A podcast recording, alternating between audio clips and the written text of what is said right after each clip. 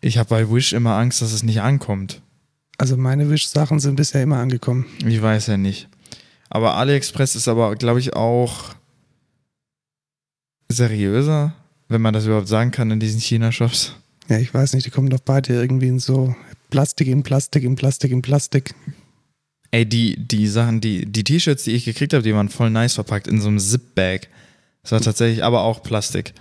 Aber auch bedruckt sogar. Haben, sie, also haben hab, sie nach Chemie gestunken, als du es aufgemacht hast? Nee, tatsächlich gar nicht so krass. Das hat mich auch mega gewundert. Okay, wusstest du auch, dass ich glaube, ähm, Anfang nächsten Jahres läuft diese Zollbefreiung aus und dann kostet das alles Zoll. Das heißt, man muss dann jedes Kack äh, Ali, AliExpress Kacke. und, ähm, und Oh Wischdings ähm, am Zoll abholen. Oh nein.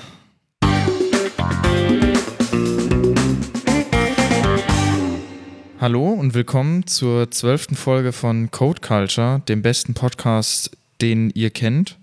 Der beste Podcast aus Pfaffenhofen. Was ist denn eigentlich aus diesem Puffcast geworden? Den Wollen wir nicht drüber reden, gehen wir weiter. Ich bin Lukas, Ich bin Markus.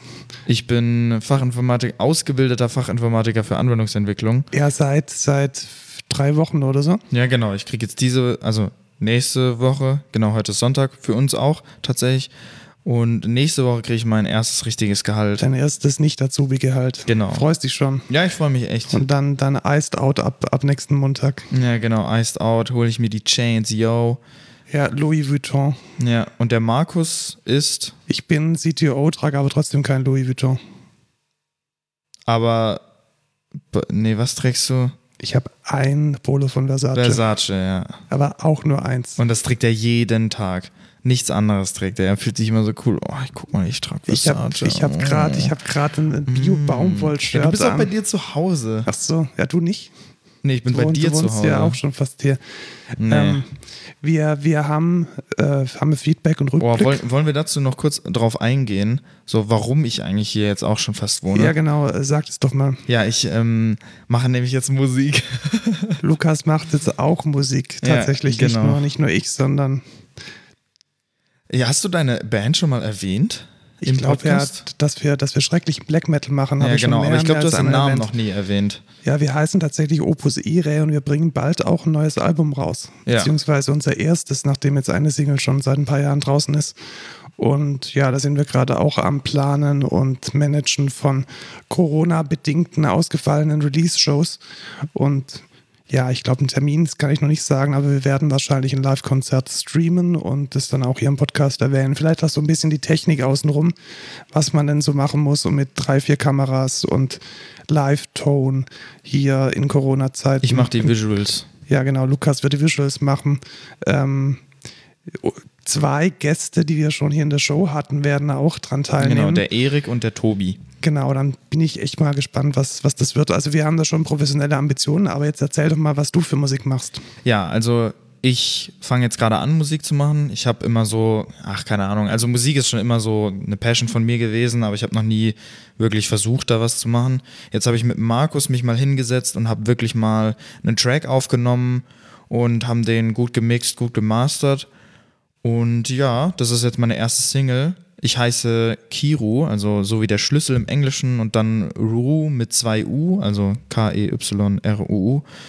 Ähm, Und nächsten Monat sehr wahrscheinlich wird dann meine Single irgendwann droppen. Da werden Genau. wir wahrscheinlich irgendwann noch auch mal drüber reden. Was für ein Genre ist es denn? Wie würdest du das denn selbst bezeichnen? Ah, so Indie, Indie-Rap, Indie, ja, es ist schon eher Indie. Ähm, ich habe aber e- ehrlich gesagt keine Bezeichnung. Also es ist auf jeden Fall Rap, ähm, aber auch Einflüsse von verschiedenen Genres. Man kann es eigentlich nicht direkt pinpointen, weil es schwierig. Ich mache so mein eigenes Ding. Kann, man kann mal reinhören und dann Genau, du wirst dann den Spotify-Link sicher droppen, wenn er. Genau, und auch YouTube. Ich werde auch ein Musikvideo drehen, das selber cutten und so. Äh, Wird ich auf jeden bin, Fall cool. Ich bin sehr gespannt. Also vor Ich allem auch auch. aufs Musikvideo. Ja. Den Master, den kenne ich jetzt ja zu Genüge. Ähm, die Visuals dazu, die interessieren mich dann schon. ja. Äh, ich mache nicht nur Musik, sondern ich blogge auch. Und wer letztes Mal zugehört hat in unserem Podcast, wir haben uns ja herrlich aufgeregt über den Corona-Skandal hier in Bayern. 40.000 Papierzettel, die irgendwo rumliegen mit irgendwelchen Adressen und die nicht verarbeitet werden konnten und viele, viele Menschen, die ihr teilweise positives Ergebnis des Corona-Tests dann zu spät oder gar nicht bekommen haben. Und ich habe darüber geblockt, jetzt tatsächlich. Ähm, Tatsächlich. Tatsächlich. Oh mein genau, Gott, der war richtig gut. Taz.de, also die, das Blogportal der Tageszeitung aus Berlin, unter dem Titel Corona-Transporter. Der Blogartikel ist in den Shownotes verlinkt und wir haben tatsächlich da auch schon einen Kommentar dazu bekommen. Was hältst du denn davon, Lukas, dass ähm, Papier immer noch das datenschutzfreundlichste Medium ist?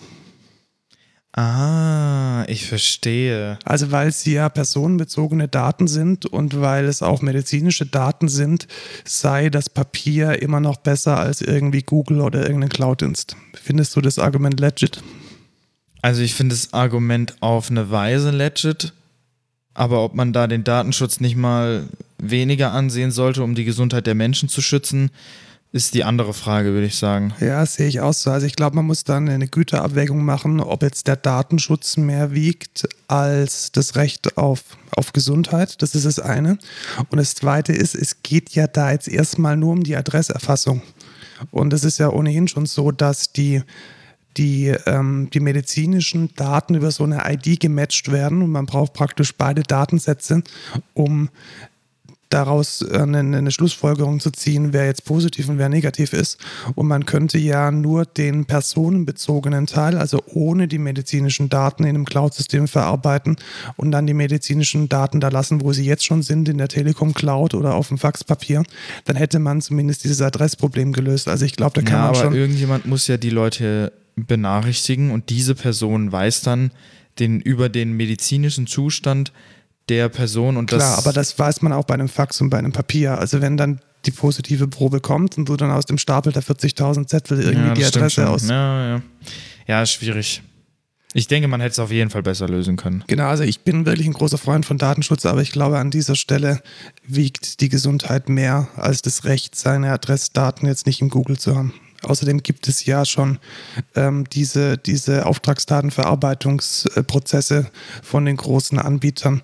Also alle, die ich da verlinkt habe in dem Artikel, Google, Zapier, äh, Camunda, wenn man selber implementieren möchte, da kann man ja ähm, das datenschutzkonform auch ausgestalten. Das ist ja grundsätzlich möglich.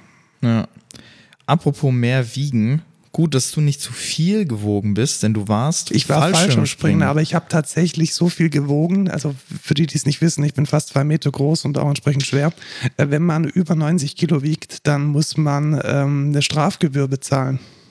Strafgebühr würde ich jetzt nicht. Ja, ist, gut, ist eine, also Strafe ist es jetzt nicht, aber es geht halt um die Sicherheit auch. Ich glaube, es geht vor allem darum, dass man mehr Kerosin verbraucht beim, beim Hochfliegen. Ja. Aber es war tatsächlich sehr toll. Also ich kann es jedem empfehlen, der so ein bisschen mal den Kick sucht. Ähm, einfach mal so aus 4000 Metern runterspringen. Natürlich als Anfänger äh, mit einem Tandempartner. Das heißt, ähm, da ist dann ein Fallschirmpilot über einem, der das alles macht, irgendwie so zur richtigen Zeit die richtigen Knöpfe drücken und einen instruieren, was man dann tun muss. Und ich fand es mega gut. Ich habe mich bei dem Anbieter auch sehr wohl gefühlt. Also Sicherheit war am Start. Die haben sogar die Corona-Bestimmungen echt gut durchgezogen. Also auch Leute ermahnt, die jetzt keinen Mundschutz hatten und so. Das fand ich relativ gut. Und Skydive Nuggets heißen die, die sind aus dem Allgäu. Und das Schöne am Allgäu ist, man sieht dann halt beim Fallen sowohl die Alpen als auch den Bodensee. Das ist natürlich cool. Und es war, ähm, es gab auch keine Wolken und es war mega cool. Vielleicht uploaden wir auch so einen kleinen Zusammenschnitt von deinem Video. Ja, ich weiß es nicht. Also Twitter? Also man kriegt da tatsächlich so ein Video hinterher, ähm, das dann mit so einer GoPro aufgenommen ist. Vielleicht cutte ich da mal so irgendwie zehn Sekunden raus, weil es ist ja. in der Summe schon ein bisschen Sieht lang. Sieht sehr lustig aus. Genau, da sieht man dann, wie ich mit einer sehr modischen Haube. Ja, ja, steht hier. Ja, äh, aus diesem Flugzeug rausspringe es war eigentlich gar keine so große Überwindung, muss ich sagen. Also ich habe mir vorgestellt, dass so dieses Rausspringen aus dem Flugzeug mega stressig wird, aber das ging alles so dann schnell. einfach gemacht. Genau, ne? macht man halt und dann, dann geht der freie Fall los. Relativ cool. Mache ich nächstes Jahr wieder. Möchtest du mitgehen, Lukas? Ja, nächstes Jahr vielleicht schon tatsächlich. Ich habe zwar Höhenangst, aber ich will meine Angst da auch mal überwinden. Ja, das geht ja, glaube ich, relativ gut. Ähm, ich habe mir sogar schon überlegt, äh, die Lizenz zu machen. So viel Spaß hast du mir gemacht. Ah, krass. Ja, das ist natürlich gut. Aber jetzt erstmal noch zwei, drei Tandemsprünge, um ganz sicher zu sein, dass es mir echt Spaß macht. Ja. Apropos überwinden. Man kann die, die Detection von der Corona-App überwinden. Und zwar relativ einfach, indem man sich einfach in den Zug stellt. Ja, also in eine, in eine Tram, In die eine ist ja Tram. auch. Ging es da jetzt direkt darum, dass es. Also worüber wir überhaupt reden, äh, sollten wir vielleicht erstmal sagen. Genau, es gibt nämlich eine Studie, also eine wissenschaftliche Studie tatsächlich von äh, Forschern, ich glaube, die sind aus, aus Irland, dem Trinity College in Dublin, Ireland, und die haben zwei Corona-Warn-Apps, nämlich die deutsche, nee, Nee, drei, drei. sogar insgesamt, genau, die, die italienische, die äh, schweizerische, heißt es schweizerisch? Ja, doch. Die, Schweiz, die schweizerische und The Swiss, German and Italian App. Yeah, we should just switch to English to make it more easy. Ja. Und ähm, die haben da interessante Dinge rausgefunden. Also was haben die rausgefunden? Die haben die Handys in eine Bahn gesteckt, also in eine Tram in Dublin und haben dann herausgefunden, dass dann die italienische App zwar warnt, wenn es zu einer Exposure kommt, also auf Basis dieser, dieser Funktechnologie Bluetooth, aber so viele Fehler macht, dass es praktisch eine 50-50 Chance ist, richtig oder falsch zu liegen, also praktisch probabilistisch herausgerechnet nutzlos. Und die äh, Schweizer und die deutsche App, die war ein bisschen besser. Die hat nämlich überhaupt keine äh, Warnungen rausgegeben. Äh, Also war de facto auch nutzlos.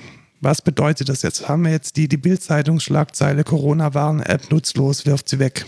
Ja, nee, haben wir nicht, weil es funktioniert ja in jedem anderen Case, bloß halt, es funktioniert physikalisch einfach nicht in, in einem Zug, weil ganz viele Probabilities, keine Ahnung. Genau, also das haben, das haben die da alles, die haben da verschiedene Dinge, ähm, verschiedene Dinge herausgefunden. Einmal, dass die, die Situation in den Zügen, sieht man jetzt hier auch in schönen Diagrammen, wie die Menschen sitzen, dass die nicht optimal ist, so wie Bluetooth funktioniert.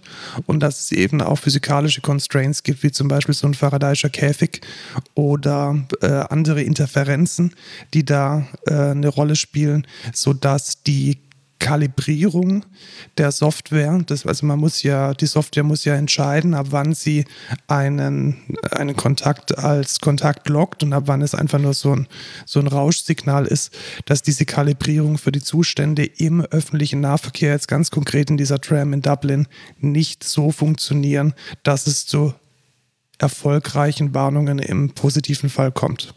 Das ist ein bisschen schade, finde ich, weil ich glaube, der ÖPNV ist schon so ein, so ein Standardfall, wo die Corona-Warn-App eigentlich gut funktionieren sollte. ja, tatsächlich. Also was, was können wir jetzt hoffen? Wir können hoffen, dass jetzt mit diesen Ergebnissen die Entwickler der Warn-Apps vielleicht ihre Software ein bisschen nachkalibrieren. Ja, das wäre ganz nice, weil dann bringt's halt auch was. Ich bin, ich habe noch kein Risiko. Ich weiß nicht, wie es bei dir aussieht. Ja, bei mir kam heute, nee, gestern kam auch nochmal die Meldung, kein Risiko. Ich bin aber auch nicht zugefahren, muss ich sagen. Also ich wäre jetzt von diesem Effekt nicht, nicht betroffen. Ich schon. Ähm, ich muss kurz gucken. Ich gucke jetzt nochmal ganz live auf die, auf die Warn-App. Und zwar. Ich habe Corona. Nein, niedriges Risiko, also alles safe. Ja, ich habe heute Morgen auch geschaut. Ähm, genau, hoffen wir, dass ähm, hier die, die SAP-Leute in ihrem Open Source Code da vielleicht die eine oder andere Kalibrierungskonstante neu setzen. Genau. Apropos Fallschirmspringen, ähm, Fortnite. Oh, das ist auch gut. Auch sehr gut. Ähm, Fortnite ist ja dieses, dieses Spiel von, von Epic. Und Epic Games. Epic Games, genau, und die haben sich ja, haben wir ja letzte Woche schon ähm, besprochen, die haben da mit großem Trara den Krieg mit Apple angefangen und gesagt, hey, wir wollen da eigentlich unsere eigene Bezahlschnittstelle in dem Spiel drin haben. Und Apple hat es gesagt, nö. Kacke. Ja, ziemlich doof. Aber Apple hat nicht jedem Nö gesagt. Wir haben sie denn Ja gesagt, nämlich Netflix. Nee, Netflix nicht. Äh, der, der andere, wie heißen die? Amazon Prime Video. Hä, what the fuck, Ja, warum Amazon den? Prime Video darf tatsächlich in der App über Amazon Filme verkaufen. Hä? Das ergibt ja gar keinen Sinn. Nee, das ergibt keinen Sinn. Und das ist vielleicht auch einer der Gründe, warum es gerade zu so einem Antitrust. Ja, also das klingt sehr krass irgendwie nach Kartell quasi. Ja, natürlich. Das, das, Äh, da, fuck? da haben sich Apple und Amazon irgendwie in den Raum gestellt. Und ich denke mal, das ging so, dass Amazon gesagt hat, hey, auf unsere Fire TV darf äh, Apple TV Plus und dafür wollen wir unsere Videos mit Amazon Pay verkaufen. Aber Apple TV Plus gibt's nicht auf Fire TV. Geht's nicht auf Fire TV? Nee, ich glaube nicht. Doch, also ich habe es noch nicht schon, gesehen. Doch, doch, doch. Also Echt? ich glaube schon. Also es gibt sogar auf, auf irgendwelchen Samsung, Samsung TVs. Okay, nativ. dann muss ich mal gucken. ja, also ich Aber glaube, ich habe eh keinen Apple TV, Apple TV Plus, also. also das alles stinkt ein bisschen zum Himmel. Wir verlinken mal einen sehr guten Artikel von The Verge. Und was mir da auch gekommen ist, wenn jetzt Apple tatsächlich den wenn Apple tatsächlich den, äh, das Developer-Zertifikat von Epic äh, ungültig markiert, dann würde das ja bedeuten, dass Das- die komplette ja. Unreal Engine Genau, alles, mehr was in. Unreal Engine gemacht wurde, im Apple Store würde dann nicht mehr funktionieren, weil die Lizenz die gleiche ist. Ja, genau. Also das wäre echt kacke, weil dann wären jetzt auch ähm, Leute davon betroffen, die oder, oder Apps davon betroffen, die mit diesem Skandal überhaupt nichts zu tun haben. Vielleicht sogar Indie-Entwickler, die auf das Geld angewiesen sind. Also wenn deren Apps dann aus dem App Store fallen, das wäre ein Seiteneffekt, der wäre echt ziemlich kacke. Da muss man aber noch dazu sagen, dass nicht viele äh, Handyspiele mit der Unreal Engine gemacht sind, weil die Unreal Engine nicht da, dafür ausgelegt ist. Ja, aber denkt dran, dasselbe Zertifikat gilt auch für die Spiele unter macOS. Ja, das stimmt. Also die, die dann im App Store, Aber ja, sind wer auf, viele. wer auf macOS Spiele spielt, der hat auch die Kontrolle über sein Leben verloren. Ja, ich glaube, die, die Gruppe ist tatsächlich relativ klein, Ja, aber ich bin also, mir ziemlich sicher, sorry. dass es, dass, es, dass es das Problem geben wird. Also Ja. eine Handvoll, mindestens eine Handvoll Level A-Spiele werden davon betroffen sein, da bin ich ziemlich sicher. Du meinst AAA, Triple A. oder? Oder was meinst ja, du mit ich, Level mein, A? ich meinte ich meinte Spiele, die halt besonders Ja. gut sind. Ich kenne Ja, mich gar nicht Triple A aus. Ich glaube, ich habe äh, Super Mario war mein letztes Spiel. Ja, sonst ähm, auch dazu noch gesagt, auf macOS könnte ich aber auch eine App installieren, die jetzt nicht von nicht im App Store ist. Genau, du könntest dann richtig, also Steam könnte dir zum Beispiel eine App installieren, die, Genau. die nicht ähm, deren Zertifikat nicht von Apple signiert ist. Genau, und das würde in Steam benutzt man dann wahrscheinlich eh in dem Fall. Ja. Also Beziehungsweise so, Steam könnte dann seine eigenen Genau, Security-Mechanismen eigene, verwenden und da die Dinge selber, ähm, selber zertifizieren. Ja. Ein ähnliches Problem ist übrigens WordPress passiert. Es gab da oder es gibt eine App, äh, eine, eine Handy-App, eine iOS-App von WordPress und damit kann man, also WordPress ist so ein Open-Source-Blogging-System, da kann man zum Beispiel auch die, die, ähm, das, das Blog von der Taz, für das ich schreibe, läuft mit WordPress. Ähm, Ah, so viele Seiten laufen mit das halbe WordPress. Internet läuft Ja. mit WordPress und man kann da eben seine Blogartikel auch über so eine, so eine iOS-App verwalten. Und da hat jetzt Apple gesagt, hey, in dieser iOS-App, da kann man auf eine Seite kommen mit zwei Klicks und auf dieser Seite steht, du kannst dir von WordPress.com hier für 5 Euro im Monat einen Blog shoppen. Und das verstößt das wollen die gegen nicht. die App Store-Regeln. Und deswegen wurde jetzt das Update von der WordPress iOS App geblockt. Was halten Perfekt. wir davon? Äh, ich find's kacke. Ich finde es auch kacke. Aber das haben wir jetzt ja auch schon ewig. Also, es geht immer in dieselbe Richtung. Ja, das es ist immer das bedeutet, Gleiche. Es ist halt einfach scheiße von Apple. wie lösen wir das Problem? Apple abschaffen. Genau, und das habe ich auch schon geschrieben in dem Blogartikel vom Plattformpaternalismus so vom, zum Plattformtotalitarismus. Ähm, ich finde es nicht gut, dass Apple und Google in der Lage sind, die komplette Plattform zu verwalten, zu bestimmen, zu regieren. Ein Monopol zu haben. Und da muss jetzt die EU und vielleicht auch Amerika endlich mal ein Machtwort sprechen und dem ein Ende setzen. Ja, da bin ich auch mega für. Wie sehr bist du denn dafür, dass der Facebook Messenger und der Instagram Messenger zu einer Applikation zusammenschmelzen? Ähm, das finde ich eigentlich gar nicht so schlecht, weil ich finde, das Messaging auf Instagram ist jetzt nicht das Gelbe vom Ei. Not the, the yellow from the egg. Aber ich meine, der Messenger in Facebook ist jetzt auch nicht wirklich gut, aber ich denke, er ist schon besser als der Instagram Messenger. Das würde aber bedeuten, dass deine Identität auf Instagram dann verknüpft es mit deiner Identität Das, auf da bin Facebook. ich mir nicht sicher. Ist das, ist das der Fall dann? Ich weiß es nicht. Also es gibt jetzt auf jeden Fall, was ist denn die News? Also Facebook hat äh, begonnen, ähm, Beta-Versionen von Instagram und von der Messenger-App zu deployen, die die zwei Systeme zusammenbringen. Das heißt, in Instagram ist dann der Facebook, Manager, äh, der Facebook Messenger drin und man schreibt dann in Instagram über die Technologien, über die Plattform von Facebook. Ja, solange ich meinen Insta-Account behalten kann und den nicht irgendwie mit Facebook verlinken, dann bin ich damit eigentlich fein. Ja, ich weiß es nicht. Also ich finde, Facebook und Instagram sind schon zwei grundsätzlich verschiedene Dinge. Ja, Und- und ich finde, aber es ist ja jetzt nicht so, dass sie Facebook in Instagram machen, sondern sie machen den Messenger in Facebook zu dem Messenger in Instagram.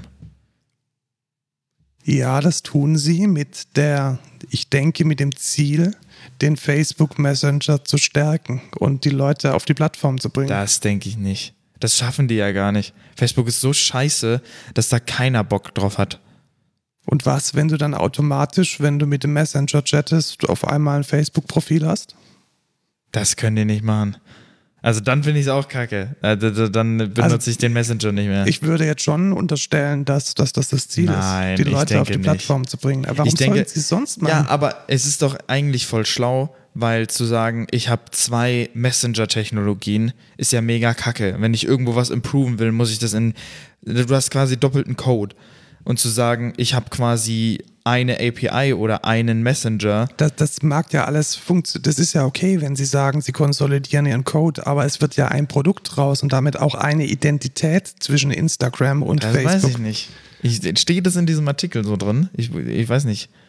Nee, wahrscheinlich hat, hatte Verge äh, den Artikel, den wir jetzt da verlinkt haben, selbst keine, äh, keine, keine Kenntnis, Oder wie warte, zeig nochmal das oben. Was steht da? Genau.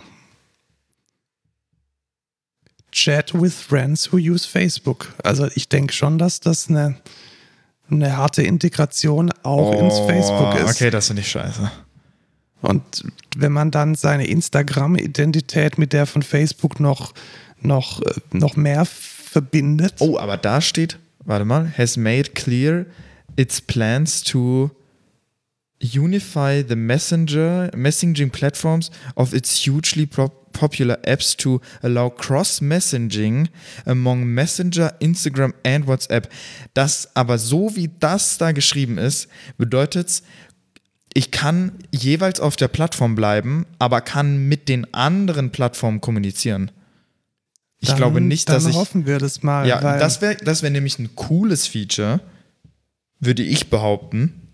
Ja, also was, was ich daran gut finde, ist tatsächlich, dass halt dann meine, meine Instagram-Messages auch an einer zentralen Stelle aufpoppen und ich nicht, nicht irgendwie zwischen Richtig. drei Apps hin und her springen muss. Richtig, das finde ich eigentlich auch, weil ich meine, ich weiß nicht, wer den Facebook Messenger benutzt, aber Glaubst du, wie viele, wie viele Leute, die ein bisschen Ja, älter die sind als aber- du, diesen die Facebook-Messenger verwenden? ähm, stehen geblieben in der Zeit. Ich wollte jetzt nicht zurückgeblieben sein, äh, sagen. Ähm, ja, Also meine Einschätzung dazu, wenn die IDs, also wenn die, wenn die Identitäten zwischen diesen drei Systemen verschmolzen werden müssen, finde ich es scheiße.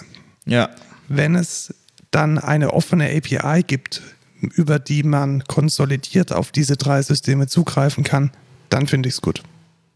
same. Wir sind wieder einer Meinung. Ja, das Ding ist aber auch, das ist halt die beste und die einzige Meinung, die man haben kann. Gut, dann sind wir uns da einig, dass wir die beste Meinung Ja, haben. genau. Auch einig sind wir, dass wir den Internet, Internet Explorer echt scheiße Genau, finden. das war die größte Kretze, die dem Internet je angetan wurde. Also ich glaube tatsächlich, wenn man, wenn man irgendwas mit UIs im Web macht, dann hat man Albträume über den Internet Explorer. Ja, da können wir auch zu Haufen unseren Frontend-Entwickler in der Firma fragen. Es ist nicht schön und Microsoft will endlich, endlich Goodbye sagen zu Internet Explorer und, Und dem alten sogar zum Edge. alten Edge, genau. Ja. Und zwar schon nächstes Jahr 2021. Weißt du, was meine Angst ist?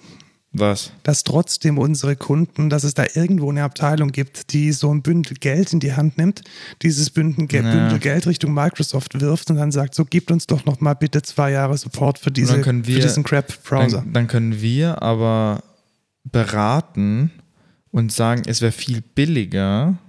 Ich glaube nicht. Ich glaube nicht, dass unsere Ansprechpartner bei den Kunden diese Entscheidungsgewalt haben. Ja, das denke ich auch nicht. Ah, das ist doch Kacke, ist das doch. Ja, ja, mega. Vor allem, weil Internet Explorer von diesen neuen guten Web-Technologien fast nichts unterstützt. Fast? Ich glaube nichts. Ja. Ja. Okay, also wir können da, glaube ich, allgemein zu sagen, wir, wir hoffen aufs Beste, dass der Internet Explorer endlich weg ist und Edge und der alte Edge auch, weil alles Kacke. Eigentlich könnten die dann auch noch Safari abschaffen. Nein, Safari ist super. Safari, Safari ist scheiße. Bester Browser. Safari ist so kacke. Ich hab mal, du meintest, weil der schnell ist. Der ist mega schnell. Der ist überhaupt nicht schnell, der ist welchen, so welchen langsam. Browser verwendest du denn? Chrome. Na, Chrome ist so ein, so ein mega fettes Walrus geworden. Das ist, Ey, braucht Chrome- Speicher ohne Ende und läuft amok. Na, Safari nicht, oder was? Nein, Safari überhaupt nicht. Safari ist da sehr zurückhaltend. Ja, aber dafür lädt's auch zehn Jahre. Ey, ohne Witz, als wir mal auf einen YouTube, auf einen YouTube-Link geklickt haben, es dauert viel länger, als wenn ich den Chrome benutzen würde. Da war vielleicht mein Internet langsam. Ja, genau, genau. Nee, ich mag den Safari auch einfach nicht. Außerdem, die Erweiterungen, die du im Chrome hast, die sind auch einfach viel geiler. Sowas Ja, wie uBlock muss ja, Origins. ich muss ja zugeben, auf der Arbeit verwende ich ja den Chrome einfach, weil auch die Debugging-Möglichkeiten Ja, vom Chrome richtig. wesentlich, äh, wesentlich besser sind und man genau weiß, was die Anwendung jetzt gerade macht und man kann sie gut profilen und man kann auch die, den, den, den zugrunde liegenden JavaScript-Code sehr gut anschauen und browsen und Breakpoint setzen. Für, für so Leisure-Browsing sehe ich keinen großen Unterschied, ganz ehrlich. Also da, da nutze ich dann eher den Safari, eben weil er auch gut funktioniert mit, mit, mit meinem iOS-Devices zusammen und mit meiner iCloud. Ja, aber ein geiler Browser ist es trotzdem nicht. Nee. Äh, die letzte News, die wir noch haben, ist tatsächlich eine Empfehlung. Und zwar die Empfehlung für ein virtuelles, ja, wie nennt man das? Virtu Seminar hast du in den virtuelles Shownotes. Seminar, genau, weil Webinar darf man nicht mehr sagen, das ist tatsächlich geschützt. Wusstest du das? Das hast du mir schon mal gesagt, Ja, ja. genau, also man kann verklagt werden, wenn man, wenn man irgendwas Webinar nennt. Ähm, ein digitales Seminar zum Thema innovative digitale Geschäftsmodelle im Mittelstand. Also wenn ihr in einer Firma arbeitet, die jetzt weder so ein, so ein Hipster-Startup ist, noch irgendwie fettes Enterprise, dann könnt ihr euch von unserem guten Freund Professor Dr. Volker Stiel genau zu diesem Thema ähm, einen Vortrag anhören. Ist es nicht auch genau unsere Firma quasi? Ja, letzten Endes ist es auch definitiv unser Ansatz. Ja. Also wenn wir im Bereich Prozessmanagement reingehen, dann verwenden wir genau diesen Ansatz, diesen prozessgesteuerten Ansatz, um viel flexibler, effizient und ähm, auch besseren Code zu schreiben. Und damit haben wir eigentlich ganz gute Erfahrungen gemacht. Du hast ja auch deine, deine Abschlussarbeit, die sogar eine 1,0 oder 1,2 bekommen hat, ähm, mit BPMN. 1, ach so, ja, ich weiß jetzt nicht, wie das mit den Punkten ist. Aber Auf jeden eigentlich haben Fall wir war es im halt, Bereich ne, von einer 1. also wir, eigentlich haben wir ja keine, also wenn wir die Punktzahl erreicht haben von einer 1, dann haben wir halt eine 1. Also habe ich eigentlich mit 1,0 bestanden. In, Ja, der, in der praktischen Prüfung. ja, und da war auch, ähm, das lief auch über den prozessgesteuerten Ansatz BPMN als Genau. Basis und eine saubere Modularisierung über so eine äh, Process Engine in der Mitte. Also wer sich dafür interessiert, organisiert wird es vom Bundesverband der mittelständischen Wirtschaft, also sozusagen der Dachorganisation für den Mittelstand. Ah, ich habe die ganze Zeit BMW gelesen, aber es steht BVMW. Nein, nein, nein, BVMW, Bundesverband. Und ähm, schaut da mal rein. Im Notfall kann man immer wieder abschalten oder daneben her bügeln oder sonst was machen. Es ist komplett digital, also Kopfhörer auf, iPad daneben und einfach mal reinschauen. Bist du dir sicher, dass es nicht Bayerische Vehikelmotorenwerkstatt heißt? Nee, da bin ich mir ziemlich Okay. sicher, weil BMW hat, glaube ich, ein anderes Logo. Ach so, Ja. ups. Jo, das wären die News für diese Woche gewesen. Oder hast du noch eine News, die du dringend mit uns teilen möchtest? Nö, nicht direkt. dann biegen wir ab zu unserem Thema der Woche. Wir haben uns tatsächlich mal gedacht, in den letzten Episoden hatten wir sehr, sehr oft über das Terminal geredet. Wir haben Tools vorgestellt, die Ja, im im Terminal. Code der Woche so Genau, im meistens. Code der Woche, in, ähm, in irgendwelchen Tipps, als wir über Git gesprochen haben, als wir äh, über CI/CD gesprochen haben, da ist das Thema Terminal sehr oft gefallen. Und wir wollten heute einfach mal so von vorne bis hinten mal durchgehen, was denn das professionelle Arbeiten mit dem Terminal denn bedeutet und ausmacht. Ja, ich benutze es ganz oft und sehr gerne tatsächlich. Ja, ich tatsächlich auch. Also, wie ist denn so deine Geschichte mit, mit äh, dem Terminal? Wann hast du denn angefangen? Damals. Was ist denn überhaupt das Terminal? Vielleicht fangen wir mal so an. Ja, das ist, oh, ich weiß nicht genau, wie man es erklärt. Das ist so die tiefste Ebene, mit der man so Mm. reden kann. Ja, so ein bisschen. Also, das Terminal ist eine Art der I.O. mit dem System, so kann man es, glaube ich, sagen. Genau. Und zwar ist es eigentlich immer gleich. Das heißt, man tippt irgendwas ein und man kriegt dann irgendwas zurück. Genau. Und man kann die Dinge, die man eintippt, die kann man miteinander verbinden und kann die, die ein zu einer, die Ausgabe zu einer Eingabe in ein anderes Programm umleiten, kann sie in eine Datei umleiten und bedient seinen Computer praktisch über Textschnipsel, die man auf einem meistens schwarzen Bildschirm eintippt. Richtig, also so haben die früheren Systeme alle funktioniert. Genau, so Unix. Genau, die, die frühen Unix-Systeme funktionieren auch heute noch so. Die, wer damals mit, mit DOS noch, noch oder schon gearbeitet hat, der wird es auch kennen, dass man da die Dateien mit CD und mit, nee, CD heißt es nicht, Dire heißt es, glaube ich, Dire zum, zum Anzeigen. Also jetzt zum heißt es CD auf jeden Ja. Fall im, im Windows. Ja, CD zum Wechseln, genau, Genau. und Dire zum Anzeigen, nicht Ah, LS. ja. äh, solche ähm, Befehls, ja, Befehlsketten, Ke- äh, Kommandos, genau, tippt man, Befehle. In, tippt man in das Terminal ein. Genau. Also Und- m- meine Geschichte dam- damit ist eigentlich, ich habe damals schon in der Schule Wow. auf, auf einem Windows-Rechner äh, schön ins, äh, ins in die, oh, wie heißt es, Eingabeaufforderung heißt es- Eingabeaufforderung hieß heißt es es auf damals noch, Deutsch. Ähm, und dann geht man da rein und gibt Shutdown minus i ein, dann kriegst du eine UI, der startet dann so eine Interactive, Interactive Shell, quasi. also du hast dann, nee, nee, nee keine Shell, aber Interactive, so, ein- so ein Fenster und dann konnte man die Rechner von äh, Klassenmitgliedern einfach runterfahren. Die haben nämlich das äh, Permission Management nicht richtig gemacht innerhalb von Windows. Lustig. Äh, das heißt, ich konnte einfach richtig geil, äh, wie, ja, was ist die, was ist der Hostname von dem P äh, PC da drüben? Konnte ich eingeben, ja, Shutdown. Dann konnte ich auch eine, eine Nachricht angeben, warum der geshutdownt wird. Und dann drückst du drauf und dann siehst du so, guckst du kurz rüber, dann wird er einfach runtergefahren. So hast du also Freunde gewonnen in, der, in der Das Realschule. war schon sehr lustig, wenn wir dann irgendeine Aufgabe hatten und dann habe ich halt, dann ist der mitten in der Aufgabe, habe ich den, äh, den Rechner runtergefahren. Sehr, sehr lustig. Das war schön. Das war so meine erste, erste Verbindung mit dem Terminal. Aber richtig lieben gelernt habe ich es dann erst, wo ich dann halt auf Unix-Systemen war, wie macOS oder äh, Linux. Genau, oder? du hast ja dann irgendwie Ja. zu der Arbeit, ich glaube, den ersten Rechner, den ihr hattet, das war tatsächlich Mac schon mit Mini. Mac, Mac Mini mit macOS. Ja, genau. Bei mir war es tatsächlich ein bisschen anders. Ich habe dann, ich war eigentlich relativ lang mit Windows unterwegs, so bis ich so 15, 16 Jahre alt war. Und dann gab es damals, das muss so um die 2000er gewesen sein, die ersten virtuellen Server, die man sich mieten konnte für damals wahrscheinlich so irgendwas, was weiß ich, 40 Mark, 20 Euro. Und pro Monat und da war dann halt auf einmal ein Linux drauf. Das heißt, man hat sich dieses, dieses Putty dann installiert und wenn man dann auf den Server gehen wollte, um da seine Webseiten, sein Apache, sein PHP, sein, sein Perl, was es damals noch gab, irgendwie auszuführen, dann musste man eben mit Linux klarkommen und den Rechner über das Terminal managen. Und da habe ich mir dann die ganzen Dinge iterativ angeeignet und da dann, eben weil es nicht anders ging, so die Grundlagen von, von den ganzen Shells und den Terminal-Befehlen mitgenommen und, und gelernt. Und als ich dann studiert habe, war ich so verrückt und hatte auf meinem ThinkPad ein Gentoo. Weißt du, was ein Gentoo Linux ist? Ich höre immer nur, dass das für die ganz großen Nerds ist und dass man es immer selbst kompilieren muss. Ja, also so für, man, es, ist, es ist extrem gut dokumentiert, also so mega krass muss man gar nicht drauf sein. Aber es ist halt schon jetzt erstmal eine Linux-Distribution, die jetzt erstmal nur im Terminal tatsächlich stattfindet. Also ob man sich dann ein Genome oder ein KDE drauf installiert, das müsste man dann alles selbst machen und sich selbst alles einrichten. Und der Default ist halt erstmal, dass eine Bash lädt und dass man dann damit sein System verwaltet.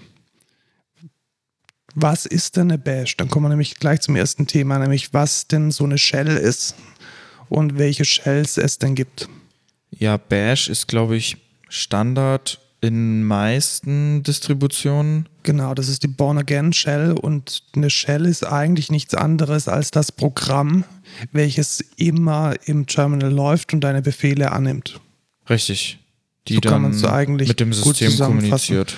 Und ähm, Bash ist so der Klassiker. Also wenn man irgendwo ein Skript findet, das ist dann meistens in Bash geschrieben, weil das einfach die verbreitetste Shell ist. Das heißt, wenn man sich so an so einen Standardrechner setzt und da mal so ein Terminal aufmacht, dann ist die Wahrscheinlichkeit sehr, sehr groß, dass einem da eine Bash entgegen prompt. Ist, ist ein SH auch eine, eine Bash gleich? Nicht, ne? Ja, es gibt nee, ja einmal, ist- es gibt ist- einmal SH es gibt und einmal gibt's Bash und es gibt einmal äh, Shell SH. Richtig, quasi. genau. Weil Shell sehe ich auch noch manchmal, also so, so sehr low-levelig. Also Bash ist da, glaube ich, schon ein bisschen besser als Shell. Genau, deswegen auch Born Again. Ja, okay, verstehe, ja.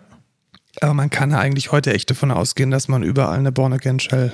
Äh, So Docker-Images, ja, da gebe ich dir recht, das stimmt. das ist hat so man, den mega- Use Case gibt es ja. dann auch öfter. Ja, genau. Dass, Doch, du, das ne- dass du ein Ja. Skript hast, was du in einem Docker-Image ausführen willst und da brauchst du dann eine Shell, weil das halt so low-levelig ist, weil du dann halt nicht viel Bloat drauf haben möchtest, dass Ja. du halt nur eine Shell hast und keine Bash. Richtig, und da ist dann, ja, richtig. Also so für, für so diese ganz kleinen Docker-Images oder auch so Embedded-Kram, da ist dann wahrscheinlich eine Bash eher schon wieder zu fett. Ja.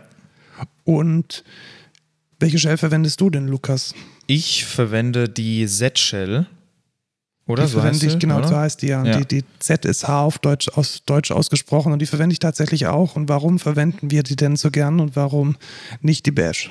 Weil das die einzige Shell ist, die für Profis gemacht ist. Und Das die, ist aber ein bisschen opinionated. Was sind denn so Nee. die, die, die, die harten Fakten, die großen Vorteile von der ZSH es, gegenüber der halt, Bash? es gibt halt schon mega viele Anfangsmodule, die einfach ri- richtig handy sind. Also ich glaube, Autocompletion ist direkt drin.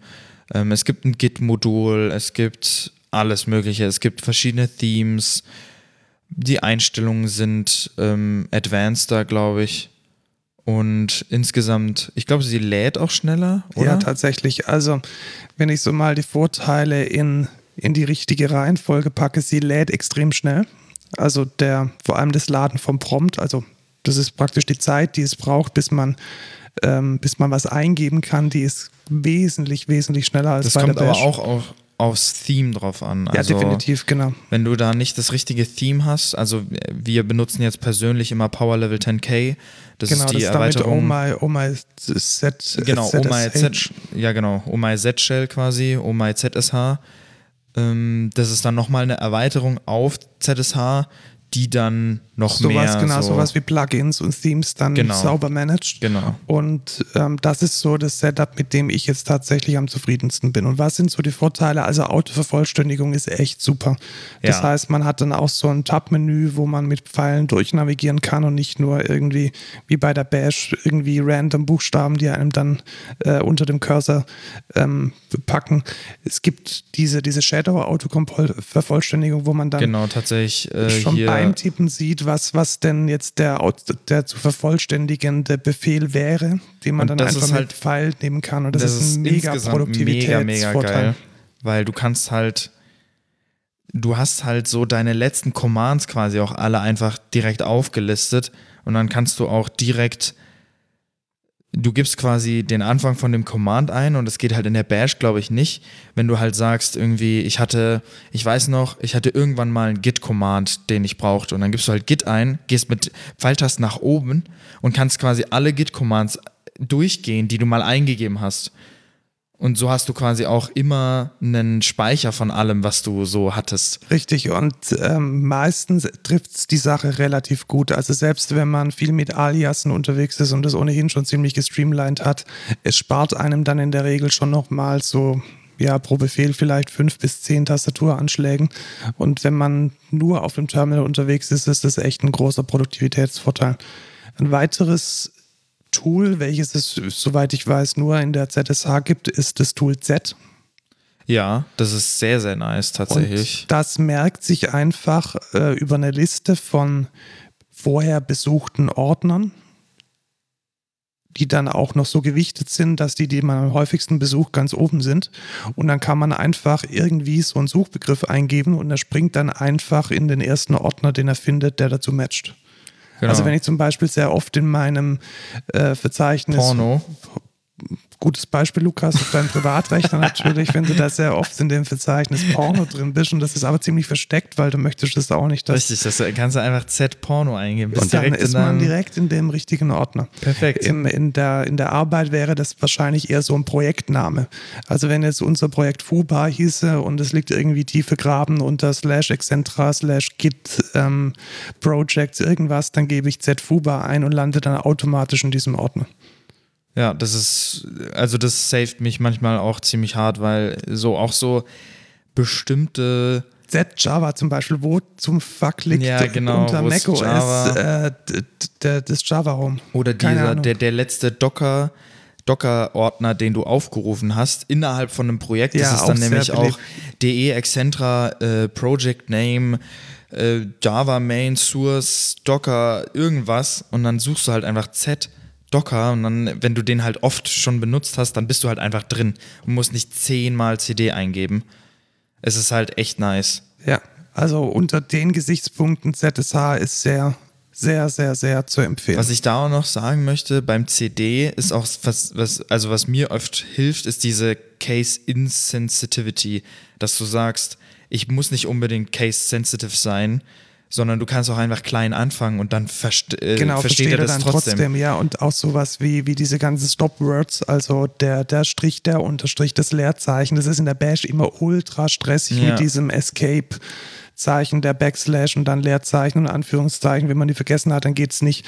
ZSH ist da sehr, sehr tolerant und nimmt eigentlich an Groß-Kleinschreibung und Stoppzeichen alles entgegen und bei einem äh, Klick auf Tab oder bei einem Hit auf Tab wird dann einfach der richtige Name ersetzt. Ja, ich möchte jetzt aber einmal auch weg von der ZSH und noch eine Shell praisen, die auch anscheinend sehr, sehr gut sein Welche soll. Welche ist es denn? Fisch. Die soll auch. Die habe ich noch nie probiert, ziemlich tatsächlich. gut sein. Die hat nicht so viel Bloat quasi, wie, wie sagen wir jetzt mal die ZSH, weil da ist schon sehr viel drin, was man vielleicht auch gar nicht braucht. Und Fisch ist aber auch sehr gut customizable. Das habe ich jetzt auch schon von vielen Leuten gehört, äh, die auch sehr auf Shells abfahren. Sehr, sehr nice, auf jeden Fall. Dann schaue ich mir die vielleicht tatsächlich mal an. Ja, kann ich auch sehr empfehlen. Der, der Nachteil, den ich da halt sehe, also wenn ich bei, wenn ich mir jetzt zum Beispiel ein, ein, neues Tool mit Brew installiere, da kann ich eigentlich fast immer sicher sein, dass die Autovervollständigungsskripte für Bash und für ZSH mit dabei sind. Ich glaube, bei Fish ist es aber genauso. Ist also der ist, so? der ist auch sehr respected in der Community, okay. auch sehr, sehr gut gepflegt. Dann, dann hoffe ich, dass, dass ich da mal, ja, mal reinschauen kann. Ja, ich schaue auch mal rein. Ich bin jetzt selber auch noch nicht dazu gekommen, aber ich habe mir ein paar Videos auch angeguckt und ein paar Blogs gelesen. Da wird Fish auch relativ gepraised, würde ich mal sagen. Hm? Dann, ähm, wie wird denn so eine, so eine Shell oder so eine, so generell die ganzen, die ganzen CLI, also CLI steht für Command Line Interface, also für, für das, was so ein Terminal ist. Wie werden denn diese CLI-Tools konfiguriert? Über Dot-Files würde ich sagen. Ja, genau. Was ist denn so eine Dot-File? So eine Dot-File ist eine, eine, Datei, die fängt mit einem Punkt an und Punkt bedeutet in der Unix-Linux-Welt, dass die Datei versteckt ist. Also richtig. In vielen Auch überall. Also auf Windows ist es genauso. Ah, okay. Wenn man, wenn man da nicht. Punkt vor eine Datei schreibt und man weiß nicht, dass es diese Ansicht gibt, dann ist sie einfach auch weg. Du kannst quasi eine, eine, eine Datei erstellen und dann schreibst du Punkt davor und dann ist sie einfach weg. Und ja, genau, so ist es so unter Linux auch. Und wenn man jetzt zum Beispiel seine, seine, seine Bash konfigurieren möchte, dann tut man das in einer Datei, die heißt .bashrc oder .bash-profile. Richtig. Und da kann man dann seine Konfigurationen reinschreiben. Ja, das ist dann einfach eine bestimmte Syntax in dieser Textdatei und da schreibt man dann alles rein, sowas wie Aliasse, wenn man die einrichten will oder welche Farbe die, die Shell hat, etc. Und was ich da so mega cool finde, ist, dass es da eine ziemlich gute Community gibt von Menschen, die ihre Dot-Files ins Internet stellen, zum Beispiel auf GitHub, und dann andere Entwickler, andere User daran teilhaben lassen an guten Konfigurationen. Und ich finde, das ist echt eine, machen wir in der Firma übrigens auch. Also mhm. viele von unseren Entwicklern, die pushen ihre Dot-Files in unser, in unser Git-Repository. Ich zum Beispiel. Genau, und wenn man dann voneinander lernen möchte oder halt bei einem Rechner mal was sieht, was, was, eine, was einem gefällt, was, was eine produktivitätssteigernde Konfiguration ist, dann kann man die sich einfach anschauen, weil die Konfigurationsdateien sind alle öffentlich. Richtig. Und das ist, glaube ich, eine, eine, die Empfehlung, die wir hier bei den Dot-Files geben wollen. Also schaut mal da ein bisschen über euren Tellerrand, wenn ihr so ein paar Tools habt. Zum Beispiel erstmal angefangen mit eurer Shell oder mit eurem Texteditor oder mit dem Multiplexer. Was das ist, erzählen wir gleich. Dass man sich da mal andere Konfigurationen anschaut, weil sind wir mal ehrlich, diese Man-Pages und diese tonnenweise ähm, Dokumentation, die sind zwar schön und gut, wenn man ganz speziell was sucht und was nachschauen möchte, aber um so ein bisschen Inspiration zu kriegen, so was ist denn ein sinnvolles Setup und wie, ja, wie das funktionieren ich auch immer die Dinge denn zusammen? Das ist mit diesen Dot-Files, die praktisch jetzt von irgendwelchen guten Entwicklern einfach mal so ins Internet gestellt werden, kriegt man da relativ viele Informationen mit. Ich bin da, glaube ich, auch in unserer Firma so ein kleiner Missionar, würde ich sagen. Du hast ähm, tatsächlich, glaube ich, auch mich dazu gebracht, die ZSH ja, zu verwenden. Genau. Also du hast den Impuls gebracht, ja, guck dir das vielleicht mal an, vielleicht ist es ja was. Und dann habe ich es mir eingerichtet und fand es halt mega cool. Aber ich habe halt auch diesen Step bin ich halt gegangen, um da wirklich eine richtige Dokumentation hinterzumachen mit Modulen, die man noch installieren kann, mit Add-ons, was weiß ich, mit dem Theme und so. Ich glaube, sonst hätte keiner in der Firma tatsächlich die ZSA. Ja, genau, weil der, ja, sagen wir, wie es ist. Also es ist schon am Anfang ein bisschen Widerstand, bis man da auf dem Setup ist. Ja, und vor allem sagt man ja auch, never change a running system. Ja, genau. Und man will halt einfach bei der Bash bleiben, weil es hat irgendwie funktioniert. Aber es ist halt wirklich viel besser mit der ZSH und mit Oh My ZSH und mit dem Theme. Es sieht besser aus, es ist schneller. Genau, was ich da noch zu, zu Power Level 10K sagen wollte, es kommt da auch nur bei Power Level 10K auf diesen Instant Prompt an, weil der macht auch sehr viel von der, von der Work. Die gibt es nämlich in anderen Themes, glaube ich, nicht, diesen Instant ja, Prompt. Ja, das ist sehr wichtig und der, der lädt, glaube ich, ahead of time, also beim, beim einmaligen Starten macht er irgendwie so den ganzen Quatsch, der, der sonst normalerweise bei jedem genau. Öffnen von einem neuen Terminal gemacht werden würde. Und das ist mega schnell. Also man muss am Anfang, glaube ich, so zwei bis drei Sekunden warten, wenn man den Rechner neu gebootet hat. Aber aber wenn man dann einmal in seinem TMUX oder Multiplexer drin ist, dann, ähm, dann geht es ratzfatz. Also neue, neue Shell aufgemacht und in 10 Millisekunden ist der Prompter. Ja, richtig. Was ist ein Multiplexer? Ja, genau, das ist nämlich jetzt unser nächstes Thema. Wir ja. haben es schon ein paar Mal erwähnt. Soll ich es ähm, erklären? Ja, erklär's doch du mal. Okay. Was ist denn so das Anti-Pattern? Also ich sehe ganz ja. viele, ganz viele Menschen immer, die, die haben dann auf ihrem Bildschirm so 100 Fenster und die, die, die suchen da mit der Maus ja, richtig. und die machen Also man macht Dinge irgendwie, man, man macht irgendwie so drei Instanzen vom Terminal auf. Erstens, also wenn man auf macOS ist, nimmt iTerm, ist sehr viel besser als das Standard-Terminal.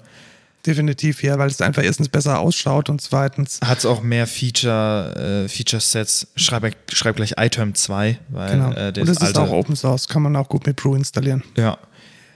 Und ein Multiplexer macht, macht quasi das weg, dass du nicht irgendwie fünf Fenster offen hast von iTerm oder halt deinem Terminal, sondern du hast eine Shell offen, in dem startest du quasi den Multiplexer. Wir benutzen jetzt Tmux weil das der Successor, glaube ich, von Screen ist. Ja, das ist so, so eine bessere Reimplement ja, genau. Reimplementierung davon.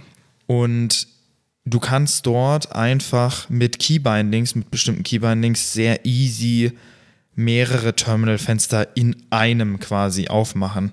Du hast dann quasi in einer iTerm-Instanz hast du dann mehrere Shells offen und kannst sehr schnell switchen zwischen den einzelnen und es gibt auch, es ist auch nicht so, dass du nur auf Keybinding setzt, sondern es gibt auch einen Maus-Mode, wo du dann zwischen den hin und her klicken kannst, wenn du jetzt die Maus bevorzugst.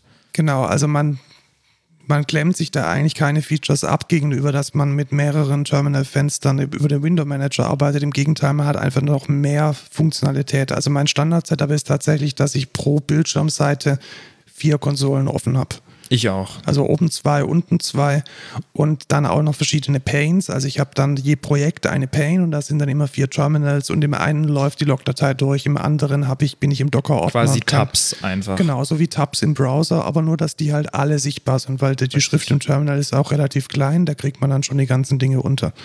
Und dann kann man so immer schön vier Aspekte von dem Scope, den man gerade hat, gleichzeitig betrachten. Vielleicht im einen Logdatei, vielleicht im anderen die, das Docker-Setup mit Docker Compose oder irgendwelche Container-Informationen, die da durchlaufen. Auf der anderen, auf der anderen Shell dann die Maven-Kommandos, die man dann ausführt. Und dann auf der anderen macht man, auf der vierten, die dann noch übrig ist, macht man dann vielleicht Git. Und so kann man auch immer schön die History clean halten und hat dann die Informationen, die man braucht, auch alle im Blick. Und wenn man eine auch mal nicht braucht, kann man einfach ASCII-Quarium anmachen oder C-Matrix und dann hat man auch noch was Schönes, um sich anzugucken. Ne? Und dann, dann flimmert überall irgendwas rum. Und ja, und die CPU freut sich auch mega, weil da irgendwie 10.000 Zeichen sich bewegen. Also ASCII-Quarium ist so ein quasi ein Aquarium mit ASCII-Zeichen. Äh, sehr lustig auf jeden Fall. Ich habe manchmal auch einfach wirklich halt einfach so ein ASCII-Aquarium noch nebenbei laufen, weil es, es ist einfach schön. Da kann man einfach schön reingucken. ähm, ich bin ja eher Minimalist und wenn irgendwo sich was bewegt, dann, dann mache ich es eigentlich Ach. schon immer wieder aus. Und wenn man die C-Matrix auch noch haben will, dann ist man auch ein richtiger Hacker, weil das ist dann schön, da, da, da, da kommen dann so Buchstaben runter, ganz verschiedene Zeichen. Es ist, es ist einfach schön. Aber äh, kommen wir mal wieder zum Genau, zu was, ich noch zu, was ich noch zu Timox sagen wollte. Und zwar, Timox ist auch sehr nice für Server tatsächlich. Wenn du verschiedene, wenn du verschiedene Konfigurationen oder so auf einem Server hast oder eine Konfiguration, die mehrere benutzen müssen, kannst du einfach einen Tmux laufen lassen und dann kann sich jeder attachen an diese Tmux-Session und dann ist man immer auf dem gleichen Stand und weiß, was gerade gemacht wurde oder was gerade gemacht wird. Genau, das ist auch ein, ein besseres Screenshare. Also wir hatten auch schon oft mit Kunden, dann, äh, wenn, wenn, wenn man zu, zu, zu zweit, zu dritt irgendwie gerade ein komplexes Problem löst, dann kann man sich so eine Teamwork-Session teilen und jeder sieht dann, was der andere tippt und man kann dann auch parallel dran arbeiten. Also das ist eine, eine, eine super low-levelige Lösung, um gemeinsam zu arbeiten und äh, grundsätzlich, also ich, ich verwende kaum kaum äh, Terminals, ohne dass ein TMUX läuft. Und bei SSH auf jeden Fall auch der ganz große Vorteil, dass wenn der SSH-Verbindung abbricht, dass dann der TMUX weiterläuft. Richtig, also die Session bricht nicht ab, auch wenn ihr da zum Beispiel gerade ein Docker-Run seid und ihr habt den nicht irgendwie detached gestartet. Genau, weil was würde passieren, wenn der SSH-Verbindung abbricht? Die würde dann die, die, die Shell drunter killen und dann Richtig. killt die Shell ihre Kindprozesse und dann läuft auf einmal die Anbindung nicht mehr. Das will man eigentlich ja, nicht. Das wäre nicht so gut. Was man da auch gut machen kann, wenn man äh, ein Arschloch ist, einfach sich auf einen Server verbinden, wo man weiß, dass gerade ein Kollege drauf arbeitet, sich mit der Teamux-Session verbinden und einfach die ganze Zeit irgendwelche Tastenanschläge in. Genau, in, dann hoffen, dass er nur irgendwo root ist und dann mhm. den Shutdown.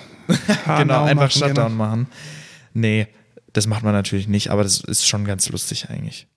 Und was man auch nicht machen sollte, wenn du in einer Teamwork-Session bist mit anderen, bitte mach dein Terminal in Fullscreen, weil es passt sich auf die geringste Auflösung an. Genau, und, und dann, dann, hat man irgendwie so 20 mal 20 Pixel ja, und alle, die und man sieht einfach gar nichts mehr. Mach's einfach Fullscreen, damit alle bitte die gleiche Auflösung dann haben und alles genau gleich sehen, weil das ist so hässlich, wenn dann da irgendwie so ein kleines Fenster ist.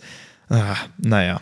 Kommen wir zur Philosophie, würde ich sagen. Genau, weil jetzt haben wir ganz viel über die Praxis geredet. Ich wollte noch mal kurz abbiegen in Richtung Grundlagen, nämlich die Unix-Philosophie. Also wir haben jetzt ganz viel darüber geredet, wie man das Terminal verwendet und jetzt gibt es da ja ganz viele Tools die man im Terminal verwendet.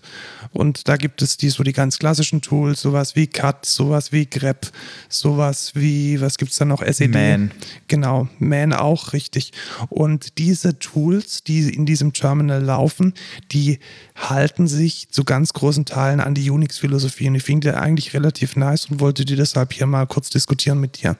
Und zwar gibt es da drei Regeln, die mhm der Erfinder der Unix-Pipes, der Douglas McIlroy, mal. Oh, was ein Name. McIlroy. Geiler Name. Schon, gell? Ja. Ähm, mal definiert hat. Und zwar schreibe Computerprogramme so, dass sie nur eine Aufgabe erledigen und diese gut machen. Ist der Deutsch oder warum ist das jetzt? Nein, das ist, Ach, das ist übersetzt. deutsche Ach so. Wikipedia. Äh, okay, ja, das ist schon mal ein guter Ansatz. Also. Separations of Concern. Das heißt, Genau. auch wenn man jetzt irgendwie in der Lage wäre, in Cut noch irgendwie ein, ein Aquarium reinzubauen, man sollte es nicht tun. Richtig, weil es sollte nur eine Aufgabe erlegen und diese halt gut.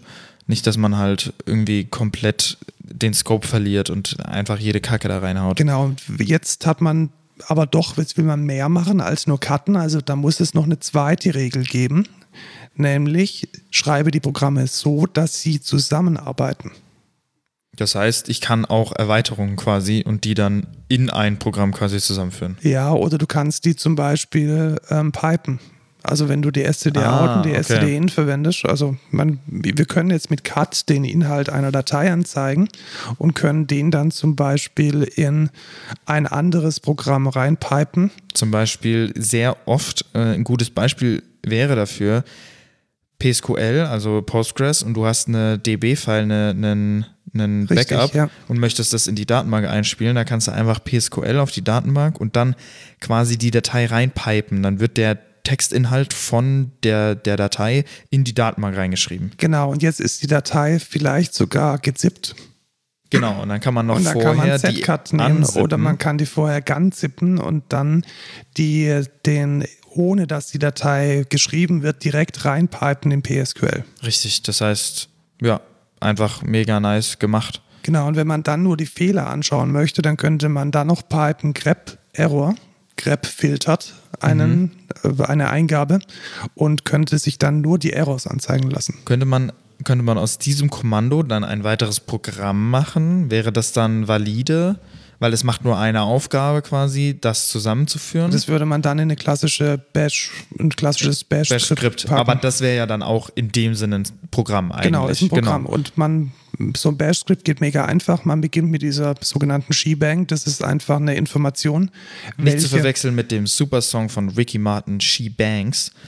Auch ein sehr guter Ja, Song. passiert mir ständig, dass ich, Ja. die, dass ich die zwei Dinge verwechsel verwechsel. das auch immer. Dann ist bei du mir einmal hey, ist es jetzt mein Shell-Skript oder ist es ein es Song ist von Ricky, Ricky, Martin. Martin? Mega. Ja. Hat er sich nicht als, als schwul geoutet eigentlich? Ist das, dürfte überhaupt nicht sein. das interessiert mich nicht, die Sexualität von dem. Ich finde die Lieder die einfach Lieder gut. sind tatsächlich gut. Living Ja. La Vida Loca, Bombe. ja, aber das, ist, das kennt Genau, auch also jeder. man, man, man bastelt dann so in die erste Zeile diesen Shebang, damit der, die Shell weiß, welche Shell sie aufrufen muss, um dieses Shell-Skript zu interpretieren. Und dann kann man einfach das, was man sonst eingetippt hätte, kann man dann einfach in diese Datei reinschreiben und ausführen. Und jetzt gibt es noch den, den dritten Punkt, und den haben wir jetzt schon ein bisschen vorweggenommen, nämlich schreibe Programme so, dass sie Textströme verarbeiten, Ja. denn das ist eine universelle Schnittstelle. Und genau das ist das, was wir gerade eben motiviert haben. In dem Moment, wo die Programme einfach Textströme als Eingabe haben, wie jetzt zum Beispiel PSQL mit den SQL-Befehlen und Textdaten als Ausgabe haben, zum Beispiel die, die, die Log-Datei von dem, was die Datenbank getan hat, kann man diese Programme einfach miteinander äh, pipen, kann die Programme nacheinander ähm, in so eine, in so eine, ja, in so eine Pipeline, in so eine, wie heißt es auf Deutsch, Abfolge. Ja, ähm. äh, Ach, ich, ich wollte jetzt Stream sagen, nee. Ja, Passt Stream. auch nicht. Ja, ist auch also- nicht deutsch. Aber ähm, Was ist denn die, was ist denn die offizielle Übersetzung von, von Pipes? Rohr wahrscheinlich. ja, aber das passt doch nicht. Ja, man kann Rohre halt ineinander stecken. Ja, okay, ja, okay, verstehe, ja.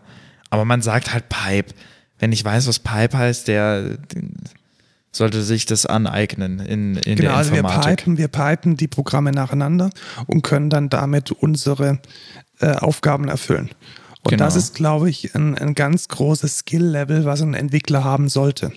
Also man hat nicht immer Aufgaben, für die es jetzt ganz genau dafür ein Tool gibt, Mhm. sondern man sollte, denke ich, in der Lage sein, mit diesen Basic Unix Tools auf dem Terminal jetzt seine spezielle Aufgabe, die man jetzt in diesem Moment hat und die vielleicht ganz viel manuelle Arbeit bedeuten würde, wenn man die nicht automatisiert oder nicht irgendwie produktiv und effizient abarbeitet, dass man das im Terminal gut selbstständig ad hoc programmieren bzw. eingeben kann. Sind wir da einer Meinung? Auf jeden Fall. Ich finde, da, da ist es auch einfach mit dir zu reden, weil du hast keine harte Shell. Das war jetzt schon wieder, der kam ziemlich tief. Ey, ihr, ihr wolltet, ich, dass wir mehr Flachwitze machen. Ich habe jetzt die ganze Zeit drüber nachgedacht. Welche Witze kann man machen über die Shell? Ich weiß es nicht. Also, die Shell ist ziemlich schnell. Hm? Vielleicht noch was mit, mit dieser, mit dieser ähm, Benzinmarke. Ah, Shell, ja. Ja. Ähm, da geht uns, da geht es auf jeden Fall voran oder so, weißt du, weil voran und so. Ja. Kann man vielleicht noch sagen, ähm, hoffentlich, Komm, kommen wir ist, zu den Prompts. hoffentlich ist eure Pipe nicht hart, wenn ihr die Shell benutzt. Haha, ja. Sehr gut. Sehr gut. Kommen wir zu den Prompts. Was ist denn ein Prompt? Eine Aufforderung. Die, die Eingabeaufforderung, genau. Also Eingabeaufforderung. so eine Shell, die, die, die, da kann man ja dann irgendwo tippen und äh, vor dem Cursor zum Tippen, da steht meistens irgendwas und das ist der Prompt. Richtig. Und das Schöne an so einem Prompt ist, er kann einem Kontext sensitiv, also je nachdem, welchem Ordner man ist oder in welchem Kontext man sich gerade befindet, kann dieser Prompt dann gewisse Informationen darstellen. Und Zum welche Beispiel auf welchem Git-Branch man sich befindet. Genau, also wer Das geht aber zum Beispiel nicht, also es geht wahrscheinlich mit der Bash, Doch, mit aber der das Bash ist geht es auch, aber es ist, das ist halt die Hölle auf Erden. ekelhaft und mit der ZSH geht es ziemlich einfach, Genau, weil da gibt es einfach ein Modul. Und zwar nicht nur für, für, für, für Git, sondern tatsächlich auch für Projekte, die jetzt, was weiß ich, einen Dockerfile drin liegen haben oder Ja. für äh, Projekte, die irgendwelche anderen Kontexte haben, ähm, eine Package JSON drin liegen haben, dann kann man da auch gewisse Kontexte anzeigen. Also die, die nutzt diese Information, das ist vielleicht den Punkt, den wir machen wollen, nutzt die Möglichkeit, diesen Prompt kontextsensitiv zu machen. Also Dann müsst ihr euch nämlich nicht mehr so viel merken. Genau, die Zeiten von DOS, wo man da einfach nur noch den Ordner sieht, die sind schon lange vorbei. Ja. Und es spart einem echt zum Beispiel, bleiben wir bei, bei Git. Ich bin in einem Ordner, um zu wissen, in welchem Branch ich bin, müsste ich eingeben Git Branch. Ja, es ist halt um echt zu schwierig. wissen, welcher Status ich gerade habe, ob mein Worktree gerade irgendwas committed hat oder gestasht oder sonst irgendwas, ich muss ich Git-Status angeben. Ja. Und diese Info, wie viel, und um zu schauen, ob ich, wie weit ich denn vom, vom Remote äh, Master oder vom Remote Head weg bin, müsste ich ein Git-Fetch machen und Dinge und die Logdatei anschauen. Und diese Informationen, wie weit bin ich weg vom Head von Origin, wie weit ähm, habe ich irgendwie ein Dirty Work Tree, habe ich was gestasht, diese Informationen kann man sich alle in dem Prompt anzeigen. Ja, was mir da zum Beispiel auch sehr viel hilft, ist, ich bin auf einem Branch und ich möchte jetzt, ich möchte jetzt rebasen auf den Master und dann möchte ich Force pushen. Niemals auf den Master Force pushen. Und Niemals machen, ganz böse. das ist mir nämlich schon mal passiert und da hatte ich nämlich nicht diese kontextsensitive Info. Und dann dachte ich nämlich, ich wäre auf dem Branch, war aber auf dem Master und dann habe ich erstmal schön irgendwie so zwei Tage von einem Kollegen einfach gelöscht. Das gefällt dem Kollegen nicht. Nee, dann hat er nochmal geforce pusht und dann war es wieder okay, aber trotzdem nicht geil. Genau, und das passiert einem nicht oder weniger, wenn man die richtigen Informationen in dem Prompt drin hat. Und das Schöne ist, wenn ihr euch da OMI-ZSH und Power Level 10K installiert, dann sind die Prompts, ich glaube ich, von Hause aus sogar halbwegs, ja, doch. halbwegs äh, kontextsensitiv. Und wenn ihr dann noch die dabei. richtige Font installiert habt, was Power Level 10K eh eigentlich macht, dann kriegt ihr sogar schicke Icons Genau, also dabei. dies, diese Icons finde ich relativ gut, weil man kann halt mit, mit ähm, Icons, so Pfeil nach oben, Pfeil nach unten, irgendwelche Stop-Signs und mit Farben kann man halt auch viele Informationen kommunizieren und ich nutze das auch ziemlich viel, um den Prompt halt klein zu halten, weil sind wir mal ehrlich, man will halt schon nicht, dass irgendwie der Prompt 50% vom Bildschirm frisst, Nee. sondern er muss halt schon ziemlich kompakt bleiben und das geht relativ gut, wenn man Icons und Farben verwendet. ja, Dann lass uns einbiegen zum, nächst, zum, zum, zum nächsten und letzten Thema, richtig. zum Terminal, Wie nämlich bearbeite ich denn wie Dateien? bearbeite ich Dateien in dem Editor. Da gibt es, Nur eine richtige Wahl, nämlich Vim. ja, aber ich möchte anfangen mit der, mit der Wahl für Einsteiger. Einsteiger. Die Jetzt, sollen, jetzt, jetzt stell dir sollen mal vor, hier, hier hört jemand zu, der jetzt gerne mal da warm werden möchte und der macht Dann jetzt lernt Datei er Vim. in Vim auf und er fragt sich dann, wie komme ich jetzt aus diesem Vim wieder raus? Und er Dann denkt sich, lernt hey, er Vim. Escape ist vielleicht so, wie ich rauskomme, aber nein, man muss eingeben Doppelpunkt WQ Enter. Nee, du kannst auch Doppelpunkt X machen, das ist das gleiche Weil X die WQ. Abkürzung für WQ ist. Ja, richtig. So, aber okay, wir reden jetzt über Editoren, Lass da gibt es genau, Nano. also es gibt Nano, Vim und Emacs. Und Nano ist einfach der Texteditor, mit dem man relativ schnell, ohne eine krasse Lernkurve, an den Start kommt. Ja, da steht unten dann auch, was für Key-Bindings es gibt, wie man den richtig benutzt und so. Ich benutze Nano tatsächlich öfter, wenn Wim einfach diese verkackte Einrückung von Sachen nicht hinbekommt. Ich verstehe nicht, warum das bei mir manchmal nicht geht. Ja, das muss, man muss halt seine Vim, Vim-RC richtig konfigurieren. Die ist, ich habe deine kopiert. Ja, meine ist, glaube ich, da auch nicht perfekt. Also manchmal macht er die Einrückung einfach komplett falsch und dann ist alles äh, so nacheinander immer weiter eingerückt und es ergibt gar keinen Sinn. Dann öffne ich es kurz mit Nano, kopiere das da rein und dann funktioniert Achso, es. du meinst beim Pasten von der, ja, Ja. Da, da muss man den, da muss man den Ident, Indent-Modus ausschalten. Das geht, glaube ich, über Indent off oder so. Und dann kann man pasten und dann schaltet man ihn wieder ein. The fuck? Ja, er, ja, er denkt halt, du tippst dabei und äh, versucht dich halt zu Ja, korrigieren. dann Das soll er, halt dann soll er das halt nicht machen. Ja, genau, Dann also- soll er halt irgendwie einen Insert-Copy-Paste-Modus anmachen und dann, äh, ich weiß nicht, vielleicht geht's sogar. Da habe ich mich jetzt auch zu wenig reingefuchst. Genau, also der, der, der Brot- und Butter-Editor, wenn man irgendwie schnell zum Ziel kommen will und keinen Bock hat, irgendwas zu lernen, ist Nano. Und wenn man von seinen. Kollegen- Oder wird man halt ausgedacht Genau. von einem Kollegen und man ist das, das ähm, der, der, der ewige Noob. Ja, richtig, weil wenn man, wenn man cool ist und hip und hat Ahnung von seinem Fach, dann benutzt man Vim und nicht Nano. Ja, Genau, und wenn man Wim lernen möchte, äh, Wim hat tatsächlich einen eingebauten, ein eingebautes Tutorial, das ich relativ gut finde. Und okay, das kriegt habe ich noch man- nie gesehen. Das kriegt man auch in, ja, ich würde jetzt mal sagen, drei, vier Stunden durch. Ich empfehle tatsächlich, das nicht am Stück zu machen, weil es halt schon ein heavy Input ist. Ich empfehle das einfach in der Arbeitszeit zu machen. Das nennt sich Vim Tutor. Einfach Vim Tutor eingeben auf die, also wenn ihr Vim installiert habt, Vim Tutor eingeben und das ist eine Textdatei. Und in, dieser Textdatei steht dann immer drin, äh, wie, wie das Feature jetzt ist. Zum Beispiel löschen oder einfügen geil. oder rumspringen oder rumnavigieren oder Zeilen wechseln oder speichern oder sonst was tun. Und dann kommen immer gleich Aufgaben darunter. Also da ist dann irgendwie ein Text und den muss man dann korrigieren oder erweitern oder ergänzen. Und so lernt man ganz praktisch und in der Anwendung selbst, wie man Vim verwendet.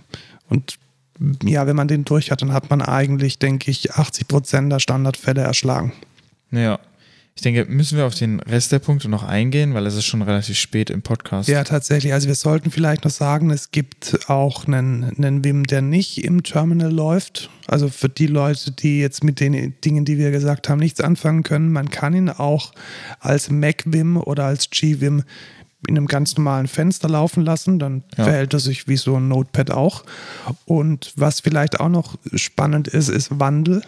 Genau, Wandel mit You Complete Me, da hast du dann Autocompletion im, äh, in der Vim drin. Es ist auch eigentlich ziemlich nice. Genau. Und ähm, wo wir uns beide überhaupt nicht auskennen, ist die dritte Alternative zum Texteditor. Habe ich tatsächlich, Nämlich also ich habe Emacs. schon mal gehört, aber benutzt habe ich es noch nie. Ja, unser erster Gast äh, war unser erster Gast, ja, Tobi, unser Musikinformatiker, der, Der ist, ein, der Emacs. ist ein ganz großer Emacs-Fan, liest da auch seine E-Mails drin und browst rum. E-Mails, E-Mails, verstehe. Und also Emacs ist fast schon ein eigenes Betriebssystem. Ähm, ja, wir sind große Fans von Vim ähm, und würden ihn dann im Kontext von dem professionellen Arbeiten mit dem Terminal auch empfehlen. Vim steht übrigens für VI Improved. Genau, früher ist er mal VI und dann hat man ihn reimplementiert und es gibt, glaube ich, inzwischen auch den NeoVim. Das ist dann Stimmt, eine, ja. eine Reimplementierung Ja. von der Reimplementierung. Gut.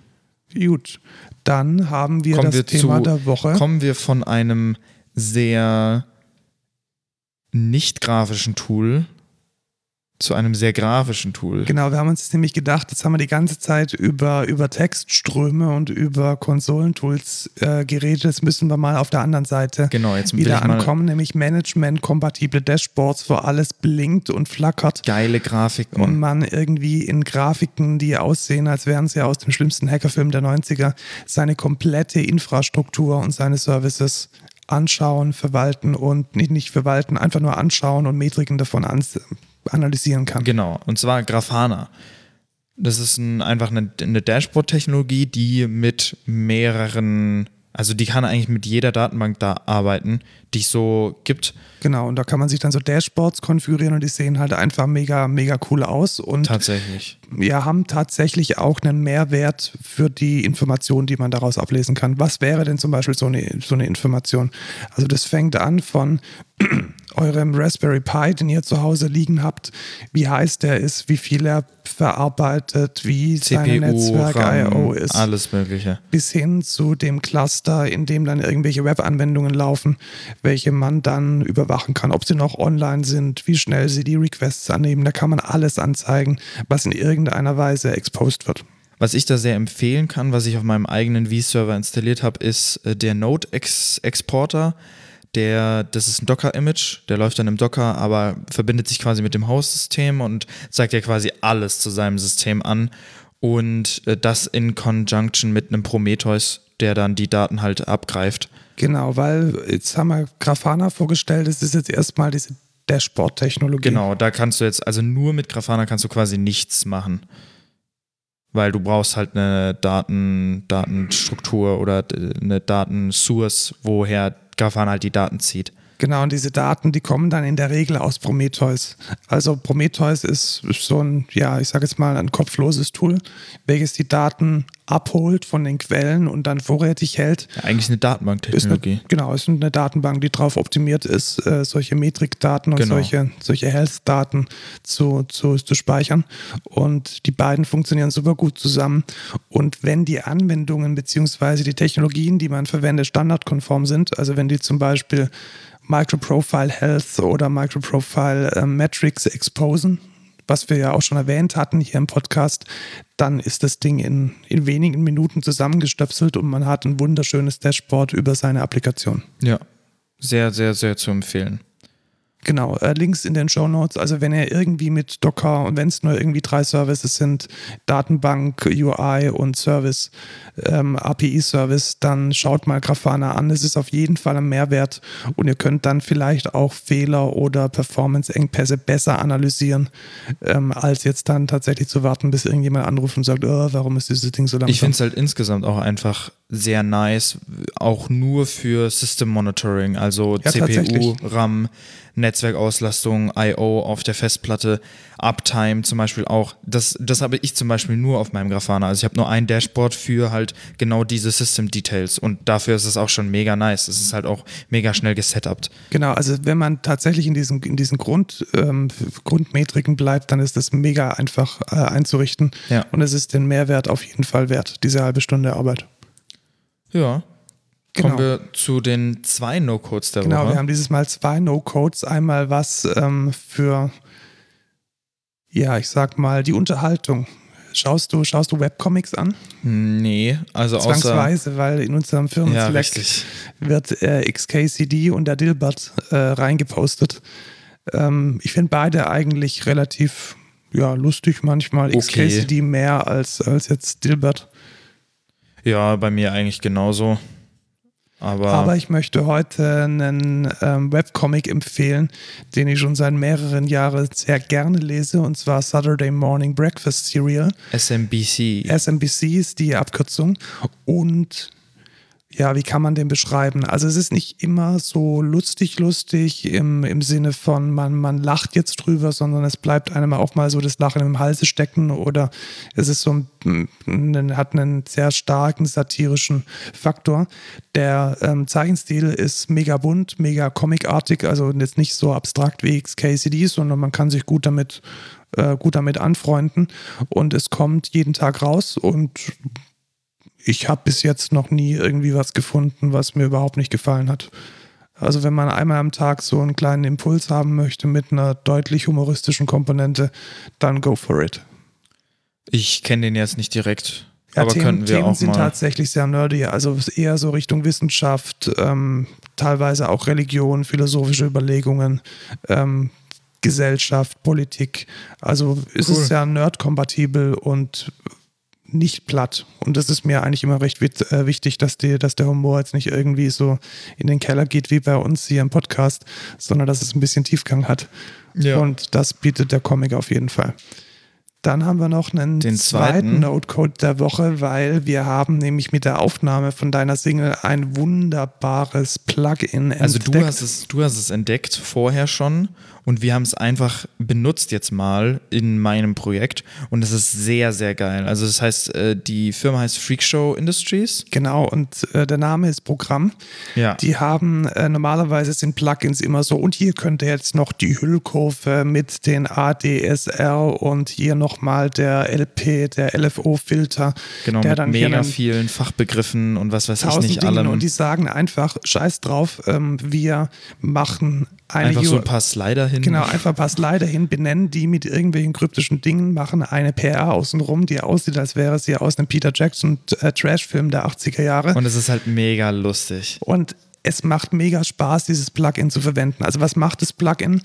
Es macht äh, so Horror, ja, Ho- Horror. Horror, Audio quasi. Ja, also es macht das Audio auf jeden Fall dunkler, wärmer, noisier, Distortion rein. Also es klingt dann nicht mehr so, so, so glatt, sondern sehr, sehr ja, tapy. Also so wie, Ja, wie rough. Rough, genau. Es, Ja. Ich mache daraus so eine, so eine, ja, so eine bisschen Vintage-artige äh, Empfindung. Und Also wenn ihr Horrorfilme directed, dann ist das Plugin, glaube ich, auch sehr geil. Ja, oder wenn ihr Dark Ambient macht oder auch tatsächlich jetzt unser Anwendungsfall, ich fand den mega, mega gut. Also, dass man Vocals ein bisschen anrauen möchte. Genau. Oder da so ein bisschen Character drauf kriegen will. Und es macht einfach mega Spaß. Ja, es ist mega weil lustig. äh, die UIs mit irgendwelchen Regenbogen-Einhörnern und Blitzen und Fledermäusen Und Tentakeln. und Tentakeln, die rauskommen. Satanische Zeichen. Satanische, religiöse Zeichen, die aufflackern und Smileys und äh, irgendwelche lustig. Potentiometer, die, die überhaupt keinen Sinn ergeben.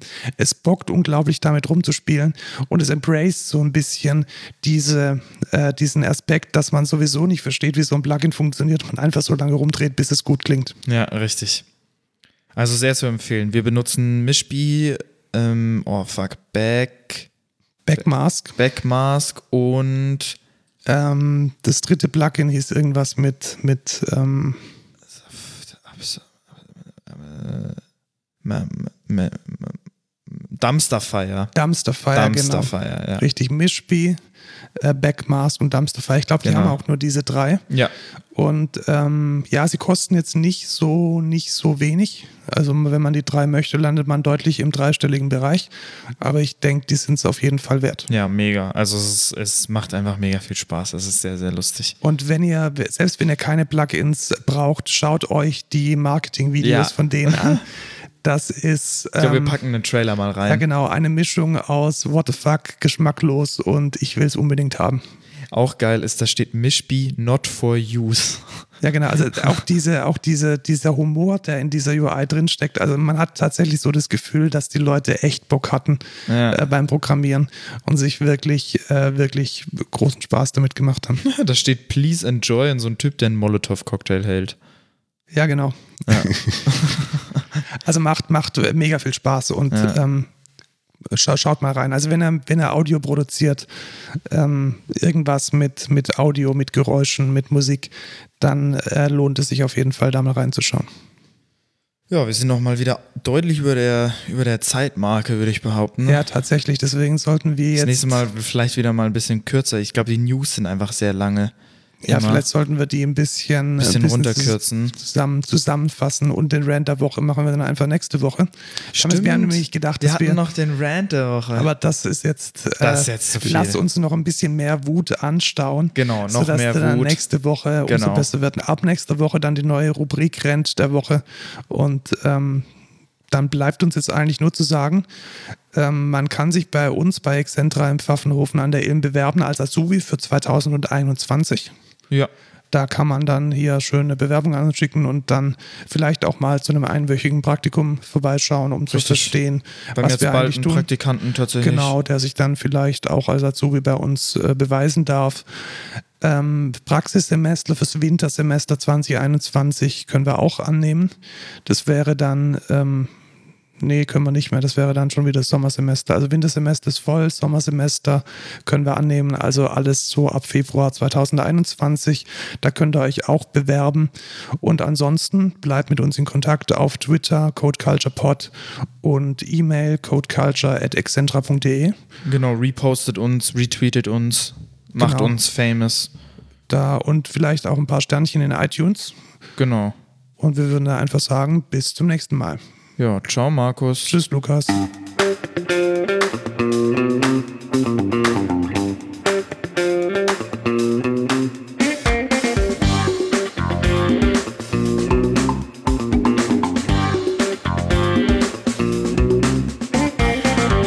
Die Folge ist terminiert.